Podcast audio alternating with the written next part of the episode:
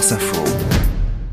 C'est mercredi, jour de sortie ciné, et en salle cette semaine, on peut voir le nouveau film de Quentin Dupieux, Dali. Dali est probablement On est là le seul artiste encore vivant sur cette planète. Je ne vous entends pas, là, en ce moment même, il y a une pluie de chiens morts. Là, c'est Dali. Voilà, au casting, Jonathan Cohen, Édouard Baird, Gilles Lelouch, Anaïs de Moustier, Salvador Dali, chantre du surréalisme, qui va se dévoiler un peu plus à nous grâce aux questions des enfants de France Info Junior, les élèves de 4e du collège Frédéric Dard de Saint-Chef en Isère, et leurs correspondants italiens et espagnols sont avec nous. Bonjour Et pour leur répondre, Julie Birman, bonjour. Bonjour Vous êtes scénariste de bande dessinée, vous signez le scénario de la BD Dali, prix Goscinny 2024. On commence avec une question de Jade. À quel âge a-t-il fait sa première œuvre? Il a commencé comme euh, vous tous les enfants à dessiner tout petit. Alors, ensuite, sa première œuvre, c'est plutôt les autres qui décident que c'est une œuvre parce qu'ils les exposent dans des musées. Marc est l'un des correspondants euh, présents avec nous aujourd'hui. Il vous interroge, Julie Birman. que voulait exprimer eh, Dali avec eh, les peintures.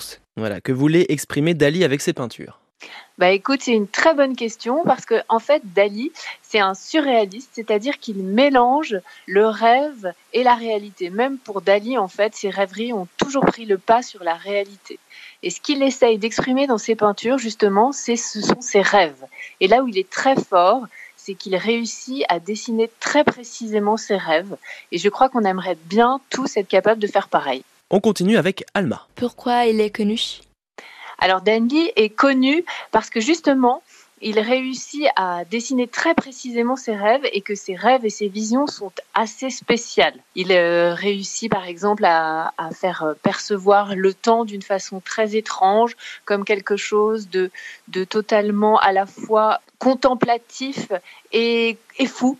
Par exemple, il va y avoir un piano troué avec un cyprès dedans et de l'eau qui coule. Il y a des visions d'œufs d'où éclosent euh, des, des jeunes gens, c'est des narcisses. Enfin, ce sont des visions très étranges qui nous parlent et qui en même temps sont très bizarres. Une question qui intéresse maintenant une compatriote de Salvador Dali, Laïa. Quelle œuvre de Salvador Dali est la plus connue en France? Je n'en suis pas sûre, mais je pense qu'une des œuvres les plus connues de Dali, ce sont les montres molles, qu'on appelle aussi la persistance de la mémoire, où il y a deux hum, horloges qui sont en train de fondre sur une branche sur euh, le paysage de Cadaqués, qui est le paysage maritime de l'enfance de Dali. Et ils fondent comme des camemberts, et c'est une image qui marque beaucoup les gens, mais je pense que c'est les Français, mais le monde entier. Hmm, on l'a assez facilement en tête quand vous nous la décrivez, euh, effectivement. On va entrer dans le Dali intime avec Elena maintenant.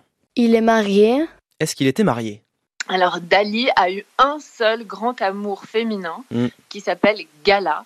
Et euh, Gala et Dali étaient totalement fusionnels. Et Dali raconte même que sans Gala, il serait devenu complètement fou. Ça a été donc le grand amour de la vie de, de Dali.